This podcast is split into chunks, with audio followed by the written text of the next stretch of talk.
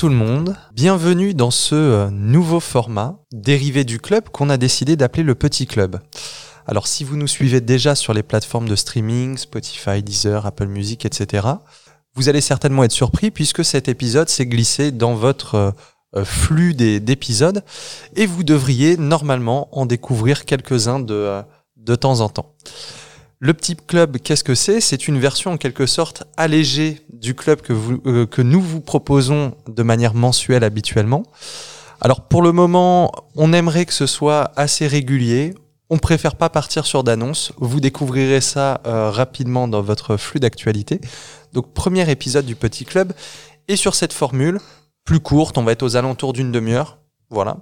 Euh, nous ne serons que deux euh, autour euh, des micros pour euh, partager nos découvertes, nos coups de cœur, etc.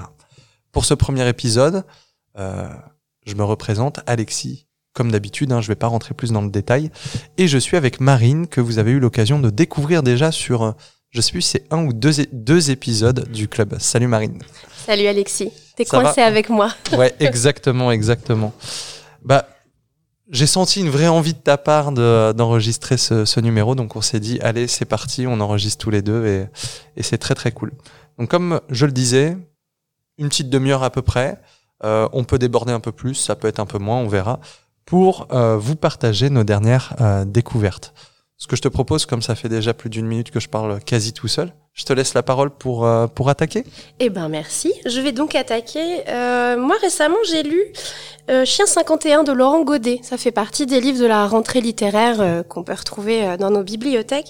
Et alors Laurent Godet, il est plutôt familier des romans historiques. Il a écrit Le Soleil d'Escorta, qui est un très très beau roman que je conseille à tous et toutes. Et là avec Chien 51, il nous fait une petite incursion dans le monde de la science-fiction. Alors on en a parlé dans le club les fictionnautes que vous retrouvez une fois par mois à la bibliothèque, animée par euh, Jeanne, notre euh, bibliothécaire spécialisée en, SF et en fantasy, et avec euh, l'association La 29e Dimension.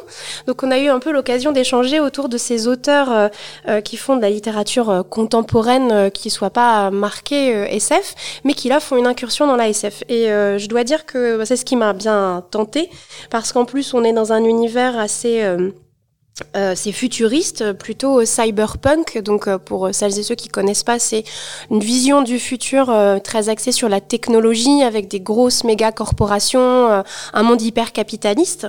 Et donc, on est dans, dans, dans cette idée-là dans Chien 51 de Godet. Et moi, c'est un, un, un, univers qui me plaît énormément. Donc, euh, j'étais assez contente de, voir son incursion et je dois dire que je suis ravie. Euh, je trouve qu'il a réussi un, vrai roman noir, parce qu'il y a cette dimension un peu de roman noir avec euh, ses enquêtes sous-jacentes et puis une interrogation sur la, société actuelle. Pour faire bref, on est dans un univers où des grosses méga-corporations rachètent complètement des pays, des villes et les répartissent selon des zones. Zone 1, c'est vraiment pour la grande élite. Classe 2, c'est déjà pour des gens qui ont des moyens un peu. Et puis la zone 3 pour tous les autres. Et puis il y a même le hors zone hein, quand on est des quand on est des individus qui, qui n'intéressent plus personne. Et on va suivre en fait euh, Zemsparak qui était grec, qui était athénien et quand sa ville s'est fait euh, racheter, il l'a quitté pour intégrer la zone. Il a intégré la zone 2 puis il est repassé en zone 3. Et en fait, ce qu'on appelle, euh, il est un chien. Ce qu'on appelle un chien, c'est un policier déclassé qui fouille les zones 3 de la grosse Magnanopole, ça s'appelle comme ça. Euh, il y a des pluies acides, une chaleur écrasante. On est dans cet univers un peu Blade Runner euh, pour ceux qui. Tout de suite, j'ai pensé à ça. Voilà, on est exactement dans cette ambiance-là. Et donc euh, lui, c'est un policier déclassé et il va tomber sur un corps et il se trouve que ce corps, quand il va rentrer les données dans l'ordinateur pour dire voilà, ce, ce, corps a été trouvé, il va être lié à une inspectrice de la zone 2 euh, parce que le corps est un peu particulier et ils vont devoir enquêter tous les deux. Et donc c'est à la fois cette incursion dans cet univers qui est vraiment bien rendu en peu de mots finalement parce que c'est pas un gros roman. Les romans de SF ont tendance à être en général assez conséquent pour te placer tout un univers. Là, il le fait avec une économie, c'est pas un très gros roman. Et en même temps, on a cette dimension d'enquête, on a cette question sociétale et on a toutes les interrogations intérieures du, du personnage. Il y a vraiment un côté Blade Runner dans l'introspection. Et euh, bah, j'ai été emportée et c'est vraiment bien. Donc voilà, un très bon roman de la rentrée littéraire. Et n'hésitez pas à y aller, même si vous n'aimez pas trop la science-fiction, si vous pensez que c'est pas pour vous. Là, Laurent Godet pourra vous faire changer d'avis parce qu'il y a de la profondeur et on, parle d'autre chose. On parle de notre propre société, de hmm. l'humain, on parle de, de tout ça à la fois. Donc c'est vraiment une grande découverte pour moi et un gros coup de cœur de cette rentrée littéraire. Et c'est euh, comment c'est c'est un roman unique, un one shot oui, ou c'est un roman éventuellement Non, c'est un roman unique publié chez Actes Sud. Ok. Voilà. Bah comme, euh, comme on a un peu parlé de, de, Blade Runner, alors je vais pas recommander euh, Blade Runner que normalement vous connaissez tous, mais, euh, mais sa suite, en fait, Blade Runner 2049, qui est sorti en 2017, si je me trompe pas, et qui a pas reçu un comment qui a pas rencontré un succès si important que ce qu'on aurait pu imaginer alors que personnellement moi j'ai adoré le film. Donc ça ça se passe quelques années après euh, Blade Runner. Le film est réalisé par Denis Villeneuve, donc réalisateur canadien. Euh, c'est à lui qu'on doit bah, dernièrement euh, Dune, par exemple. Dune, et puis Premier Contact, qui était vraiment excellent sur les contacts avec les aliens. Et moi, mon film préféré de lui, c'est un film qui s'appelle Incendie, qui est vraiment génial. C'est une adaptation d'une pièce de théâtre. Et en fait, on va suivre des personnages qui vont euh, apprendre, euh, si je me trompe pas, je l'ai vu il y, a, il y a, très longtemps, c'est des Canadiens qui vont apprendre que euh, leur père qu'ils connaissent pas en fait est iranien et donc vont partir en Iran et vont découvrir un pays qui par moment est un peu à, feu et à sang. c'est vraiment magnifique. Enfin, moi j'ai adoré. C'est un réalisateur que j'aime beaucoup en fait. moi j'aime beaucoup aussi. Je suis comme toi. En fait, ce que je trouve hyper intéressant, c'est que je trouve que très souvent, il arrive à plutôt bien développer ses personnages et euh, et le tout avec euh, une vraie beauté esthétique en fait dans, dans ses films. Et pour moi, c'est la grosse force de euh, Blade Runner 2049. C'est exactement ce que j'allais te dire. Un, sens de la psychologie assez aigu avec un esthétisme euh, en général assez euh, un peu froid. Mais, mais voilà, c'est un univers froid, hein, ça c'est clair. Euh, Villeneuve, c'est plus intellectuel. mais c'est, c'est, ouais, moi j'aime beaucoup aussi. Je suis... et, et, ce que je trouve chouette dans ces films, c'est que très souvent, il prend le temps de se poser, c'est-à-dire que on n'est pas dans de l'action euh, hyper active, etc. Il sait prendre son temps, il sait poser sa caméra par moment. Euh, tu parlais de premier contact. Euh, quand on voyait les visuels, tout le monde s'attendait à un truc d'invasion extraterrestre, etc. Et finalement, c'est des phases d'échange entre des espèces de poulpes de l'espace avec avec une linguiste et finalement on est plus pris par euh, les phases de recherche et, les échanges que ce, film est super intelligent parce qu'il s'intéresse aussi au premier contact euh, c'est vrai que dans la SF on a toujours euh, le premier contact alien humain se passe en général très mal hein. ouais, on n'a pas on est dans l'agression on est dans l'agression enfin il y a qu'à voir Starship Trooper Independence Day tous ces films là et là Villeneuve renverse la vapeur en disant que de toute façon avant il faut communiquer. Et donc oui le choix de la linguiste Amy Adams qui joue le personnage principal a fait un travail extraordinaire et de comment on communique et comment on, échange. Et c'est, j'ai trouvé ça vraiment hyper original et, et, intelligent de se poser ce genre de questions de, bah, avant de savoir ce qu'ils veulent et avant de bombarder tout, bah, peut-être qu'on peut communiquer. Donc c'est, euh, c'était un, c'est un film qui m'a beaucoup marqué. Je l'ai trouvé euh, puissant émotionnellement aussi. il est vraiment bien. Il est très puissant émotionnellement. Il vous amène très loin dans la réflexion euh, sur vous-même, les échanges avec les autres. C'est euh, un, un, film très intéressant et Blade Runner. J'aurais même tendance à dire, et pourtant j'ai apprécié Dune, mais que à l'heure actuelle, je trouve que Dune c'est peut-être son moins bon film dans sa filmographie. Euh, tout le reste est, est, vraiment très chouette. Et pour en revenir à 2000, euh, Blade Runner 2049, dans celui-ci, on va suivre notamment le, le, personnage principal qui va être incarné par Ryan Gosling, très très bon acteur. Enfin, en tout cas que, que moi j'adore. Je sais que beaucoup le trouvent un peu monolithique, mais euh, justement dans dans Blade Runner là, euh, c'est exactement ce qu'on ce qu'on demande à, à, ce personnage. Et un petit peu comme dans le premier euh, Blade Runner, mais peut-être avec une autre approche, c'est tout un film sur l'identité, qui on est, mm. et forcément cette question sur bah, est-ce que je suis un homme, est-ce que je suis une machine, et en fait on va avoir cette espèce de, de quête en fait de ce personnage qui va euh, en permanence se poser des questions sur sa propre, euh, sur sa propre identité.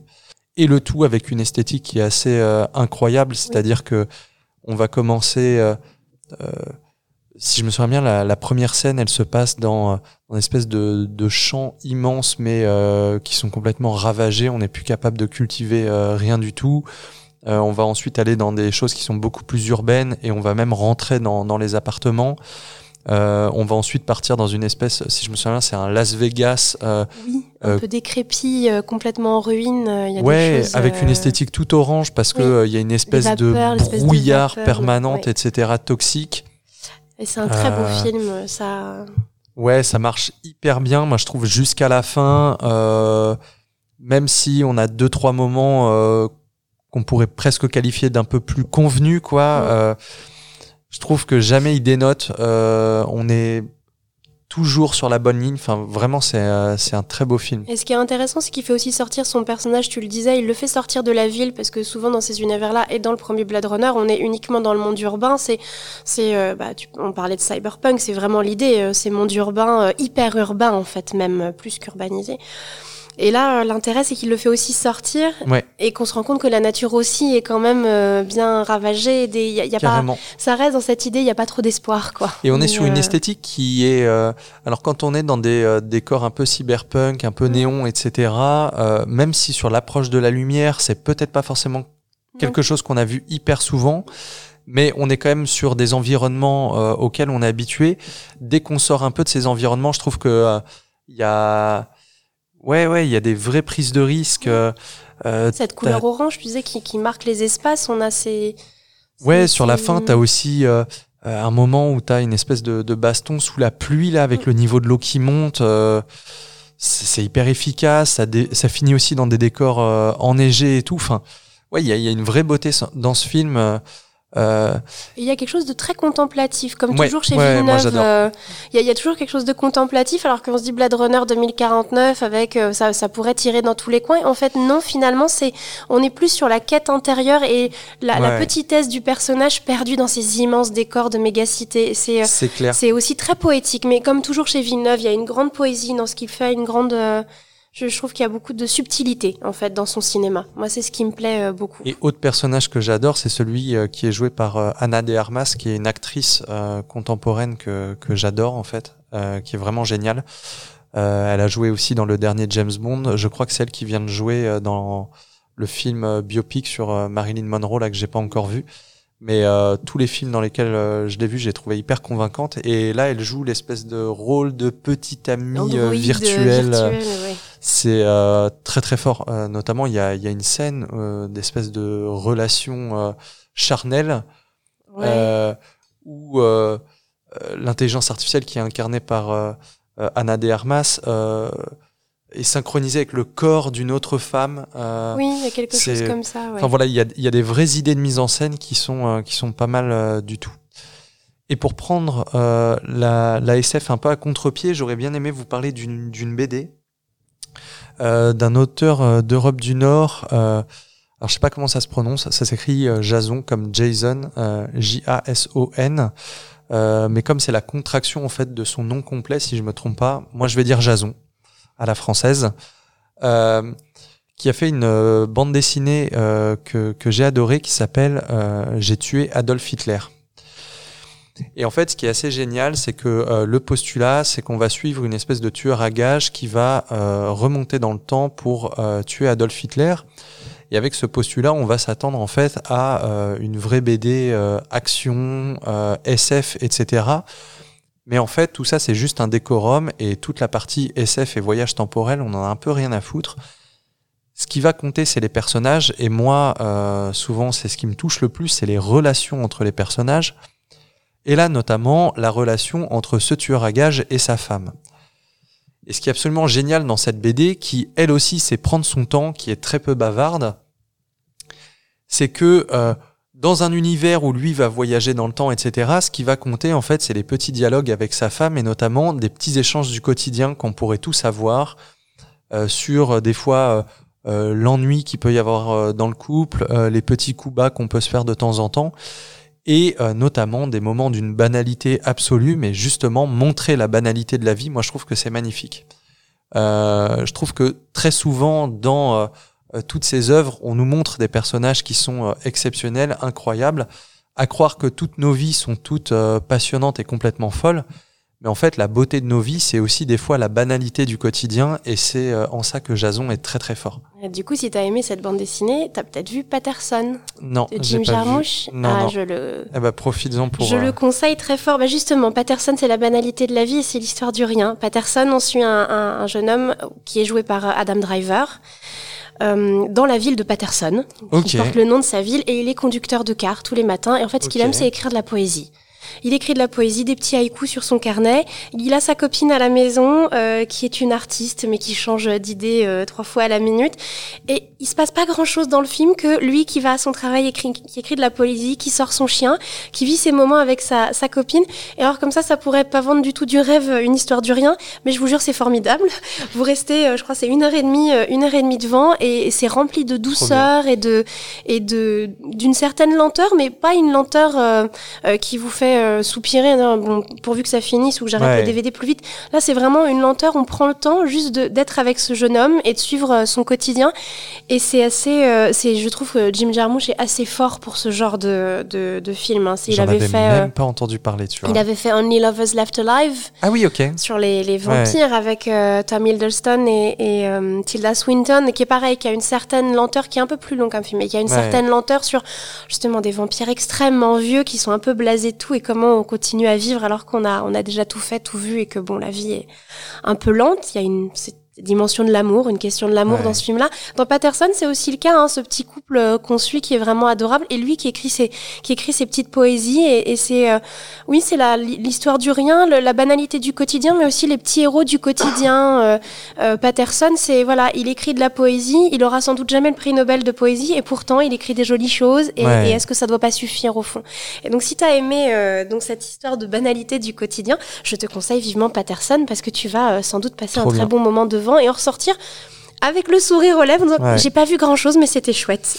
Alors par contre, euh, Jason, on ressort pas avec le sourire aux lèvres. C'est-à-dire que Le, le thème, le titre euh, n'indiquait pas euh, quelque chose d'assez doux. Hein.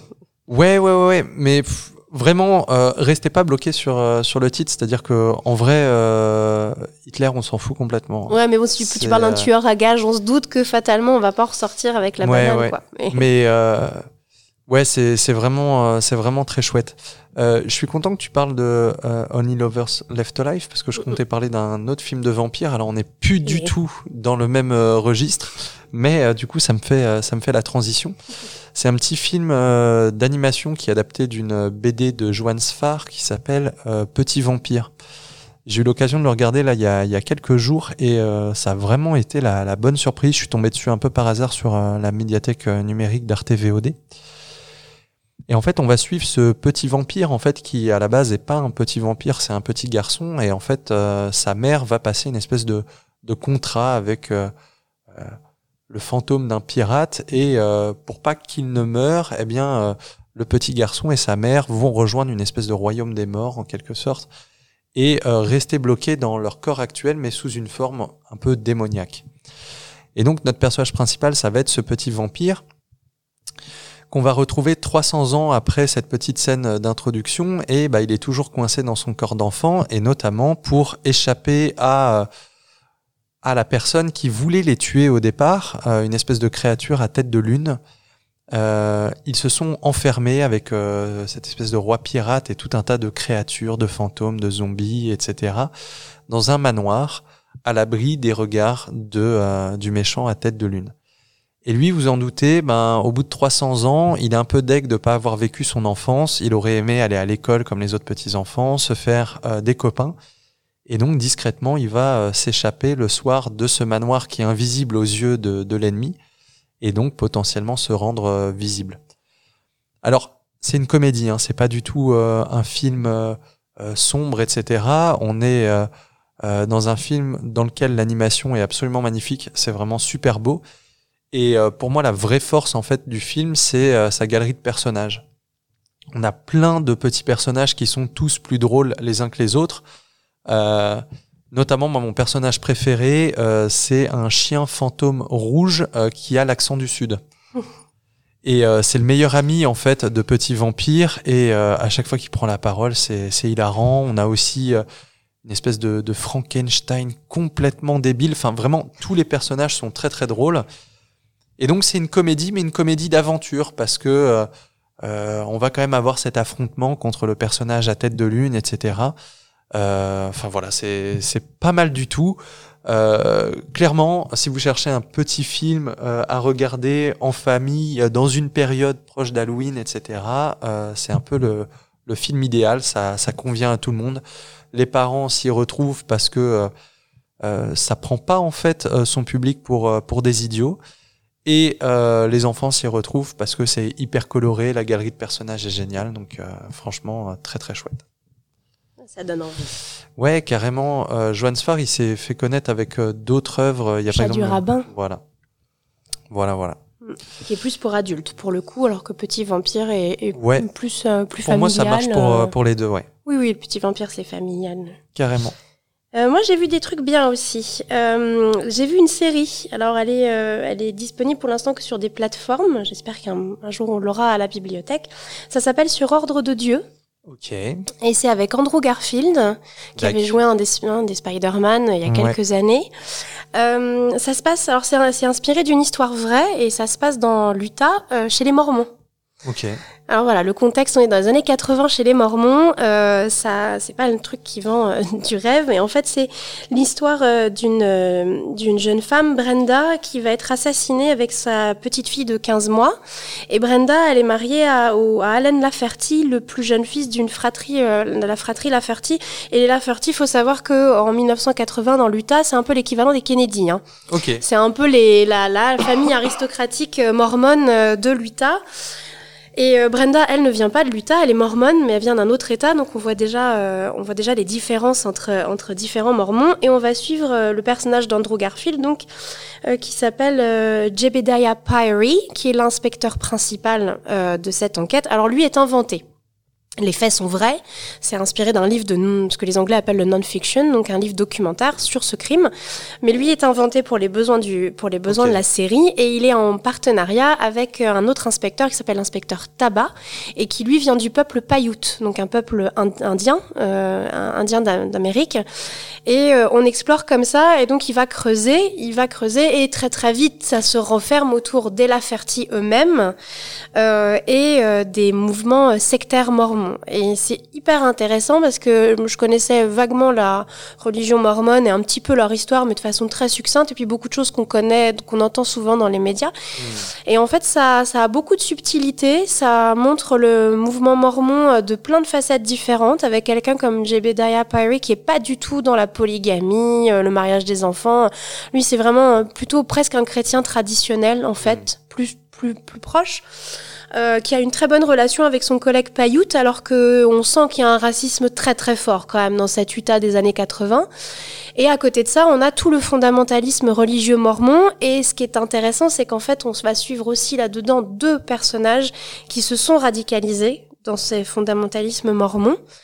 Et en fait, ils ont deux parcours très différents. Leur, leur façon de s'être radicalisés, le pourquoi de comment ils sont devenus fondamentalistes est vraiment très différent. Donc ça englobe plein de facettes.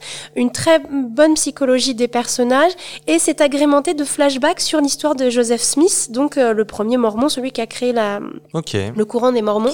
Donc c'est à la fois une c'est à la fois une enquête policière.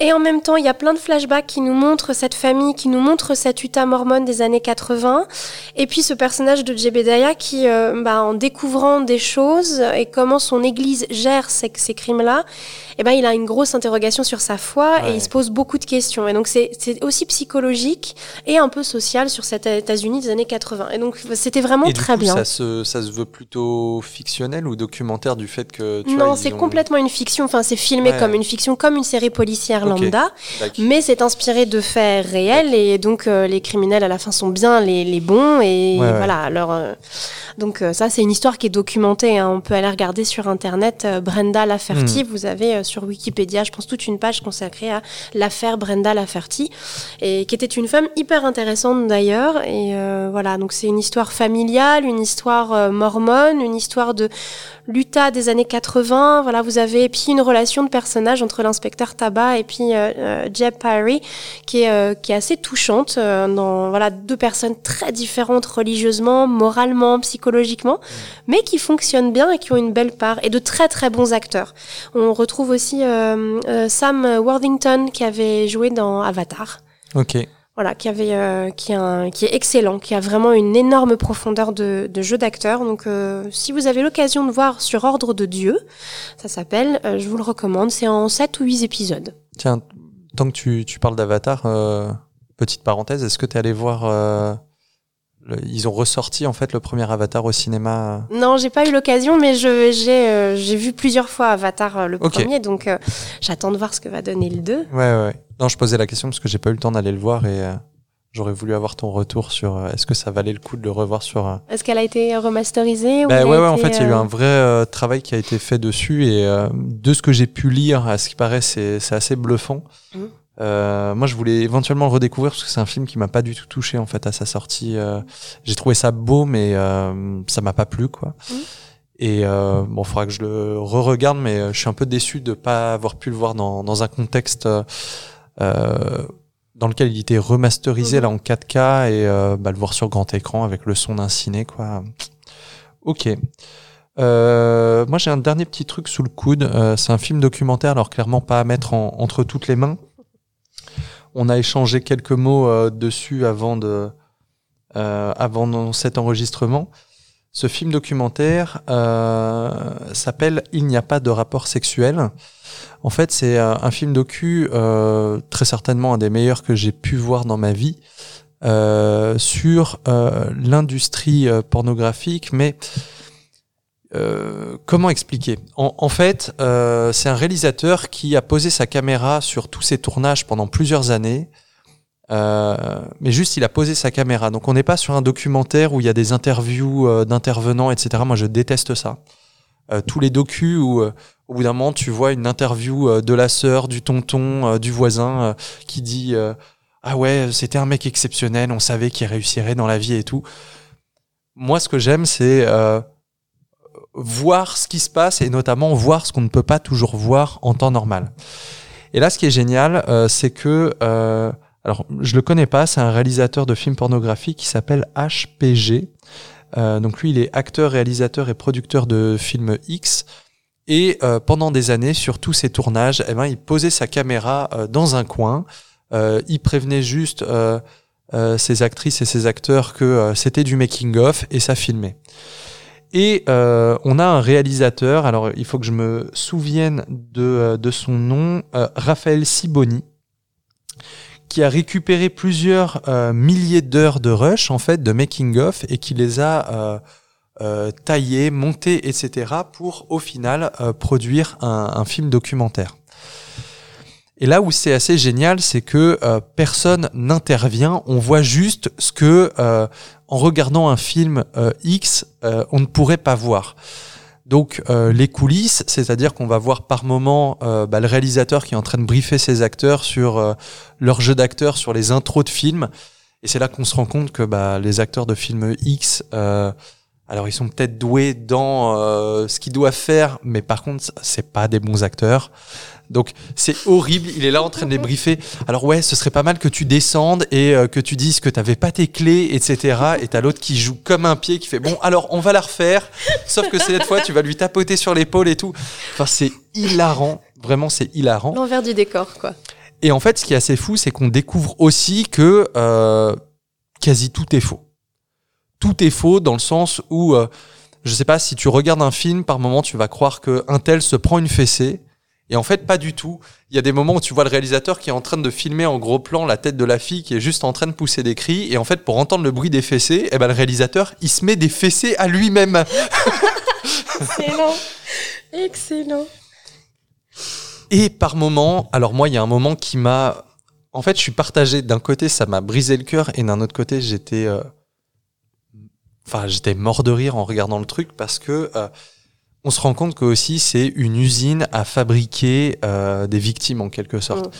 Et notamment, euh, euh, il y a un jeune homme, euh, on comprend qu'il doit venir un peu des quartiers populaires, etc. Il a 19 ans.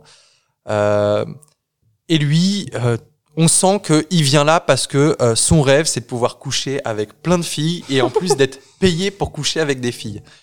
Sauf que pour commencer, bah, comme il est tout nouveau, euh, on lui propose au départ de commencer par euh, un film gay. Donc déjà, on sent qu'à la base, il est pas hyper chaud, mais du coup, bon, bah, pour atteindre ses objectifs, bah, il va se laisser tenter, il va le faire. Et bah, au dernier moment, euh, au moment du tournage, on lui dit bon bah voilà, dans les films gays, il y a des actifs et des passifs, et euh, eh ben là, euh, notre acteur passif, il s'est désisté. Donc c'est toi qui vas prendre le relais, quoi. On sent qu'il est pas trop chaud, mais euh, bah il est de bonne volonté, donc il se laisse faire. Et en fait, voilà. On va voir ça sans parti pris, c'est-à-dire que la caméra elle est juste posée et on va assister à ce gars qui va finir par euh, bah voilà, Euh, sachant qu'au départ il était parti pour coucher avec plein de filles. C'est un documentaire qui est vraiment passionnant. Pour moi, on voit ce qu'on n'aurait jamais pu voir en temps normal. Et comme je vous le dis, il y a personne qui intervient. C'est uniquement euh, des choix de scènes qui ont été découpés, qui ont été mis dans un ordre. Mais, euh, enfin voilà, c'est euh, c'est génial. Je pense que c'est un des meilleurs films que j'ai pu voir. Par contre, clairement, euh, vous attendez pas un truc où euh, c'est flouté, etc. C'est que euh, tout ce que je vous ai raconté, on le voit. Donc on voit des scènes. Interdit on au moins de choses. 18 ans. Il est Majeur interdit au et moins de 18 vacciné. ans. Alors, euh, il est disponible en DVD à la médiathèque. Et euh, si vous voulez le voir, c'est franchement euh, ce que je vous propose parce que sinon, il est quasi impossible à trouver euh, autrement. Voilà. Dans, dans le même sujet, mais du coup, tu risques d'aimer un peu moins parce qu'il Ouais. y a des interviews. Ouais. Mais c'est un documentaire euh, d'Ovidi euh, qui date de 2017 qui s'appelle Pornocratie. Donc Ovidi, c'est une ancienne actrice porno et aussi une réalisatrice de, de films euh, et de documentaires. Maintenant, elle fait, je crois qu'elle ne fait plus du tout de films pornographiques, elle fait que des documentaires qui sont. Alors, je vous les conseille tous parce qu'ils sont tous passionnants, peu importe le sujet qu'elle prend. Je vous conseille aussi ses bandes dessinées qu'elle a fait avec Digli et que nous avons à la bibliothèque et sa petite série courte sur Arte qui est disponible sur Arte programme court sur YouTube qui s'appelle Libre. Ça me dit quelque chose, Euh, Digli. Euh, c'est pas quelqu'un qui faisait euh, des BD sur Internet avant? Si, si, si, elles, elles travaillent ensemble et elle, Digli illustre les, les, les propos d'Ovidi. Et donc elle il y a une petite, euh, une- des petits programmes courts sur Arte qui s'appellent Libre, euh, qui, qui parlent de sexualité et euh, de façon extrêmement rigolote aussi, mais profonde, intelligente, avec des, des, des bonnes réflexions. Mais là, le documentaire dont je vous parle, c'est Pornocratie, donc de 2017. Euh, et là, en fait, Ovidi s'est intéressé plutôt au, au- au système des, des plateformes de diffusion. Euh, toutes les plateformes de diffusion, plus ou moins gratuites, plus ou moins libres, plus ou moins partout, parce qu'elle elle vient d'une génération à l'ancienne où c'était encore produit en cassette et en DVD euh, Ouais. dans des studios, etc. Et maintenant, euh, ben, euh, elle est allée jusqu'en Bulgarie ou en Croatie, dans des maisons carrément où il y a euh, euh, six ou sept ou huit filles qui attendent et qui vont tourner pour plusieurs réalisateurs. Et euh, il y a toute une réflexion sur l'industrie de la pornographie, les prix, comment tout ce qui est tout ce qui est caché. On ne sait pas à l'heure actuelle, on ne sait pas par exemple qui possède certaines très très grosses plateformes, euh, donc où passe cet argent, etc. Donc elle a, elle a une grosse réflexion là-dessus et elle interviewe aussi beaucoup de ces jeunes ces jeunes femmes et ces jeunes hommes, un peu moins les hommes, mais be- beaucoup plus les jeunes filles qui travaillent dans ce milieu parce que fatalement elle a un lien avec elle, hein, elle a- donc euh, c'est ce qui l'intéresse et, euh, et c'est très intéressant. Et sur ce même domaine, sur les jeunes femmes qui se lancent dans la pornogra- pornographie, alors là c'est un peu le contre-pied de ton, de ton exemple de tout à l'heure du jeune homme, mais on est dans le même domaine avec le- les, les rêves Ouais, ouais. brisés et l'image qu'on se fait. Euh, c'est un documentaire qui était sur Netflix, alors le titre est en anglais, donc c'est Hot Girls Wanted Ouais, que j'ai sur vu aussi. ouais.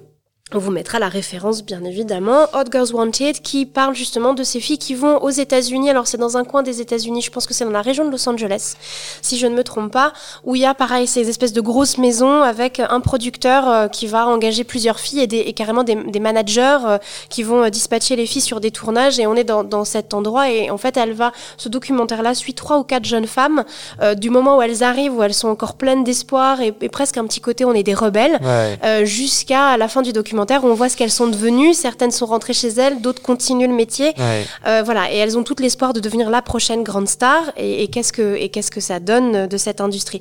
Donc, il y a moi, ce que j'ai beaucoup aimé dans le documentaire d'Ovidie, c'est qu'on est, on n'a pas forcément le, le jugement moral sur ce que c'est. Elle, elle donne pas d'avis, de conseils, de. Elle examine le fond économique, le fond social, Ouais. l'organisation euh, autour de, de ces de ces grosses plateformes. Et elle pose pas mal de questions. De, de mémoire, j'avais aussi vu euh, l'adaptation de ce documentaire en série. Et euh, la série, c'est chaque épisode De qui Hot, va, Hot Girls Wanted, Ouais. mais pas de pornocratie. qui, qui va s'intéresser à chaque fois à, à une jeune femme en ouais, particulier. une figure euh, particulière. Et euh, j'avais pas, j'avais pas tant aimé que ça, mais il y a quand même un, un épisode qui m'avait assez marqué où on suivait euh, euh, une fille qui faisait des trucs en caméra, etc. Et notamment le rapport qu'elle avait avec euh, ses clients les plus fidèles. C'est-à-dire qu'en fait, il y a, y a un mec qui était là tous les jours sur euh, sur ses lives, il payait, il lui offrait des cadeaux, etc. Et en fait, il y avait une espèce d'amitié un peu bizarre, voire même presque relation de couple qui s'était créée.